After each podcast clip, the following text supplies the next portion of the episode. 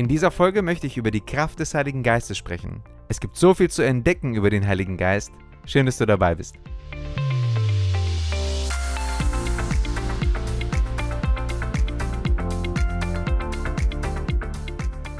Kürzlich befanden wir uns als Familie auf der Rückfahrt von Italien, die uns schließlich durch die atemberaubenden Schweizer Berge zurück nach Hause führte. Während wir uns auf den Serpentinstraßen emporarbeiteten, lenkte ich meine Aufmerksamkeit plötzlich auf den Tankanzeiger und musste feststellen, dass der Spritstand bedenklich niedrig war. Sofort durchsuchte ich mein Navigationssystem nach der nächsten Tankstelle und gab ein neues Ziel ein. Doch je weiter wir die malerischen Berge hinauffuhren, desto intensiver wurde die Anstrengung für unser Auto. Zweifel stiegen in mir auf, ob wir überhaupt unser Ziel erreichen würden. Doch dann, wie ein strahlender Lichtblick, erblickte ich eine verborgene Oase in Form einer kleinen Tankstelle, die mein Navi verschwiegen hatte. Ein Gefühl der Erleichterung überkam ich, als ich endlich tanken konnte. Ich wagte kaum daran zu denken, wie knapp es gewesen wäre, wenn wir es nicht bis zu dieser rettenden Tankstelle geschafft hätten. Ohne Sprit ist kein Auto in der Lage voranzukommen. Ohne Sprit schwindet jegliche Kraft. Es erinnert mich an jene Momente im Leben, in denen wir uns kraftlos fühlen, wenn wir das Gefühl haben, dass wir nicht mehr weitermachen können. Sind dir solche Zeiten vertraut? In einer Welt, die von Hektik, Sorgen und Begrenzungen geprägt ist, sehnen sich viele Menschen nach einer Kraft, die über das Alltägliche hinausgeht. Eine Kraft, die in der Lage ist, unsere Ängste zu überwinden, uns Mut zu geben und uns befähigt, ein erfülltes und sinnvolles Leben zu führen. Diese Kraft ist der Heilige Geist. Der Heilige Geist wird oft mit Wind verglichen, unsichtbar und mit einer eigenen Lebenskraft. Wie der Wind kann der Heilige Geist sanft und still sein, aber auch mit solcher Wucht wehen, dass nichts seiner Macht standhalten kann. Bäume, Gebäude, Boote und Menschen werden hin und her geworfen, wenn der Wind heftig bläst. So sprach Jesus, als er den Heiligen Geist mit dem Wind verglich, von einer Person mit enormer Kraft. Die Kraft des Windes ist zwar real, aber sie steht in keinem Vergleich zur Kraft des Heiligen Geistes. Schauen wir uns dazu einen bekannten Bibelvers an. Aber ihr werdet die Kraft des Heiligen Geistes empfangen, der auf euch kommen wird, und werdet meine Zeugen sein. Apostelgeschichte 1, Vers 8. Jesus macht hier deutlich, dass die Jünger keine Kraft hätten, bis der Geist kommen würde. Kraft ist keine abstrakte Idee, die man nur verstehen kann, sondern eine Realität, die man erfahren muss.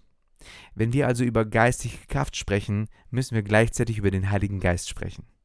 Der Heilige Geist ist eine kraftvolle Gegenwart im Leben der Christen. Im Vers 4 des ersten Kapitels der Apostelgeschichte sagt Lukas, dass Jesus nach seiner Auferstehung die Apostel versammelte und ihnen befahl, bleibt in Jerusalem und wartet auf die Verheißung des Vaters, von der ihr gehört habt. Apostelgeschichte 1, Vers 4. Jesus wiederholte dann die Verheißung von der Ankunft des Heiligen Geistes. In Vers 5 sagte er, ihr werdet mit dem Heiligen Geist getauft werden, nicht lange nach diesen Tagen. In Johannes 14, 16 bis 19 sagte Jesus seinen Jüngern, dass er sie bald verlassen würde, ihnen aber einen Beistand schicken würde, der genauso wie er selbst ist. In Vers 18 versprach er, ich lasse euch nicht als Weisen zurück, ich komme zu euch.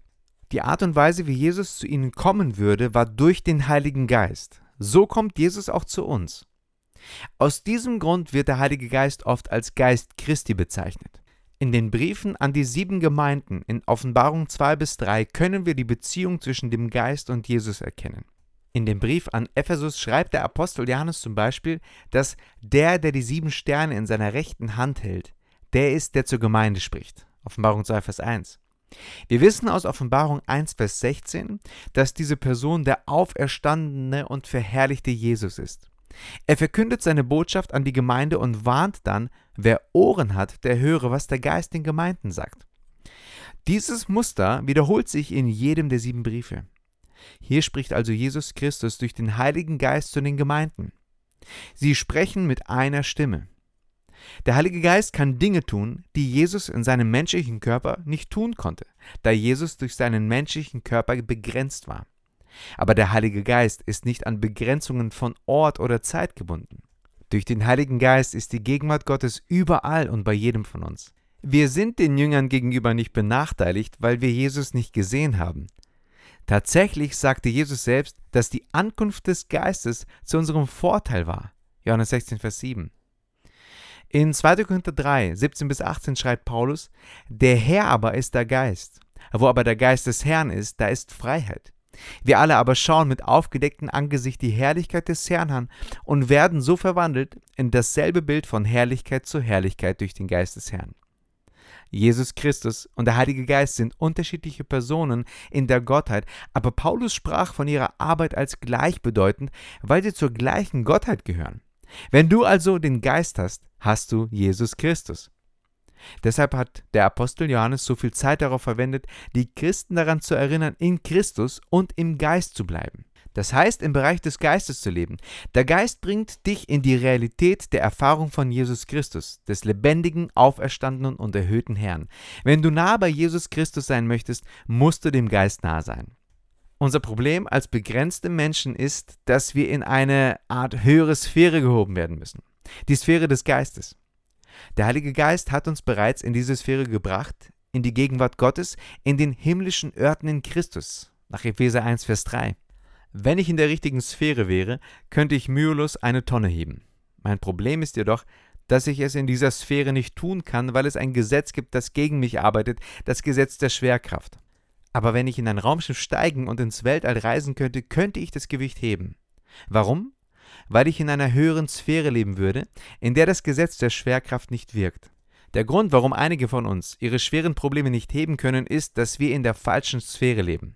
Der Heilige Geist möchte dich in die Sphäre der geistlichen Orte bringen. Der Heilige Geist bietet nicht nur eine kraftvolle Gegenwart, sondern er vollbringt auch ein kraftvolles Programm. Lukas berichtet, er zeigt sich ihnen nach seinem Leiden durch viele Beweise als lebendig und erschien ihnen 40 Tage lang und redete mit ihnen vom Reich Gottes. Apostelgeschichte 1, Vers 3. Wir wissen, dass das Reich auf der Agenda der Jünger stand, weil sie Jesus Folgendes fragten. In Apostelgeschichte 1, Vers 6 lesen wir, Herr, stellst du in dieser Zeit das Reich für Israel wieder her? Das ist sehr wichtig, denn das ist der Kontext, in dem Jesus die Ankunft des Heiligen Geistes versprach. Denke daran, dass es den Aposteln nicht darum ging, ob Jesus sein Reich errichten würde, es ging nur darum, wann es geschehen würde.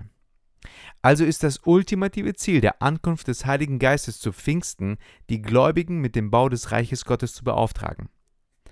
Eines der großen Probleme, mit denen wir heute bei den Missbräuchen des Geistes konfrontiert sind, besteht darin, dass der Heilige Geist zum Selbstzweck gemacht wird. Aber der Geist ist kein Selbstzweck. Er ist nicht gekommen, damit du ihn kennenlernen und seine Kraft erfahren kannst. Der Heilige Geist kam, um dir die Kraft zu geben, ein großes Programm namens Reich Gottes zu vollbringen. Wenn du also einer dieser Christen bist, die herumlaufen, um den Geist zu suchen, musst du wissen, dass Gott seine Kraft nicht einfach zur Schau stellt, um seine Muskeln spielen zu lassen. Gott hat ein bestimmtes Programm im Sinn, das er mit der Kraft des Geistes vollbringt. Daher wirst du die Kraft des Geistes nicht erleben, wenn du dich nicht dem königlichen Zweck Gottes verschreibst. Die Bibel erklärt, dass das Reich Gottes das Universum ist. Dann verengen die Schriften es auf die Erde und sagen, die Erde ist des Herrn und was sie erfüllt, der Erdkreis und seine Bewohner. Aber wir leben in einem Universum, das einen rechtmäßigen König nicht anerkennt. Das wird sich eines Tages ändern. Gott wird sein Reich aufrichten. Im Alten Testament prophezeiten Gottes Propheten immer wieder, dass eines Tages sein Knecht, der Jesus Christus ist, kommen würde, um ein Reich aufzurichten, in dem Gott selbst auf dem Planeten Erde herrschen und regieren würde. Obwohl das Reich physisch noch nicht auf der Erde errichtet ist, ist das Hauptkonzept des Reiches in der Bibel nicht ein Ort. Das griechische Wort für Reich, Basilea, bedeutet Herrschaft oder Autorität. Gottes Reich ist vor allem seine Sphäre der Autorität, seine Herrschaft. Wenn du Teil von Gottes Reich wirst, bedeutet das, dass du unter Gottes Herrschaft kommst. Die ganze Welt ist Gottes Reich und es ist ein kraftvolles Programm, weil es von einem kraftvollen Heiligen Geist belebt wird. Seine Aufgabe ist es, die Menschen dazu zu bringen, Gottes Recht zu erkennen, als König zu herrschen und sich seiner Autorität zu unterwerfen. Gott möchte nicht, dass du deine eigenen Regeln in sein Haus bringst. Das Schlimmste auf der Welt, und das weißt du, wenn du Vater oder Mutter bist, ist es, Kinder zu haben, die in deinem Haus ihr eigenes kleines Königreich aufbauen wollen. Jesus sagte also den Aposteln, dass Gott sein Reich eines Tages sicherlich errichten würde, aber zu seiner Zeit. In der Zwischenzeit hat Gott beschlossen, sein eigenes Reich innerhalb eines Reiches aufzubauen, und das wird Kirche genannt und wird durch den Heiligen Geist ins Leben berufen. Das ultimative Ziel der Kirche ist nicht sie selbst, sondern das Reich Gottes. Die Kirche ist sozusagen das Fahrzeug, um das kommende Reich zu bringen. Das heißt, wir sollen das Reich modellieren, widerspiegeln und veranschaulichen, damit jeder, der wissen möchte, wie das kommende Reich aussehen wird, das Miniaturreich betrachten kann, das bereits in Form der Kirche gekommen ist. Das ist der Grund, warum das Zeugnis der Kirche so entscheidend ist und deshalb wurde der Kirche die Kraft des Heiligen Geistes gegeben. Die Kirche oder die Gemeinde wird als das Reich Gottes auf der Erde etabliert, um das kommende Reich zu reflektieren. Gottes Reich ist Gottes Plan und Programm und wir als Kirche sind das Fahrzeug, um es zu überbringen. Wenn du also die Kraft des Heiligen Geistes sehen möchtest, achte darauf, dass du am Reich Gottes beteiligt bist. Wenn du nicht im Geschäft des Reiches bist, erwarte nicht die Kraft des Heiligen Geistes. Die Kraft des Heiligen Geistes zeigt sich auch darin, dass er ein kraftvolles Volk erschafft, das seine kraftvolle Gegenwart in seinem kraftvollen Programm umsetzt. Die Jünger waren eine schwache Gruppe von Männern. Petrus verleugnete Jesus, die anderen Jünger verließen ihn, weil sie die Juden fürchteten. Aber als der Geist über sie kam, erhielten diese schwachen und ängstlichen Männer geistlichen Mut. Sie erhielten die Kraft des Heiligen Geistes, den Unterschied, den der Heilige Geist macht. Das geschah nicht durch Veränderungen in ihrer Umgebung. Sie erhielten es nicht durch den Besuch eines Kurses über die Kraft des positiven Denkens. Der einzige Unterschied war die Kraft des Heiligen Geistes. Petrus wurde drastisch verändert. Etwas passierte mit ihm. Er ging raus und predigte und schreckte nicht zurück. Der Heilige Geist verändert uns. Der Heilige Geist nimmt dich, wie du bist, und mach dich zu jemandem, der unerschrocken den Mut hat, das Evangelium zu predigen, das unerschütterliche Vertrauen, die Kraft, Menschen zu heilen und die Fähigkeit, Dinge zu tun, die du sonst nicht tun könntest. Die Kraft des Heiligen Geistes kann in jedem Alter wirken, ob du jung oder alt bist. Der Heilige Geist ist nicht an dein Alter oder deine Lebensumstände gebunden. Er möchte dich mit seiner kraftvollen Gegenwart erfüllen, dich in sein kraftvolles Programm einbeziehen und dich zu einem Teil seines kraftvollen Volkes machen. Was für eine Botschaft! Egal wo du in deinem Leben stehst, öffne dich für die Kraft des Heiligen Geistes und lass dich von ihm verwandeln. Lass dich von seiner Macht erfüllen, um das Reich Gottes auf der Erde zu verkünden und zu manifestieren. Sei bereit, kraftvolle Taten zu vollbringen und ein Zeugnis der kraftvollen Gegenwart Gottes zu sein, das sowohl die Jungen als auch die Alten anspricht. Sei gesegnet.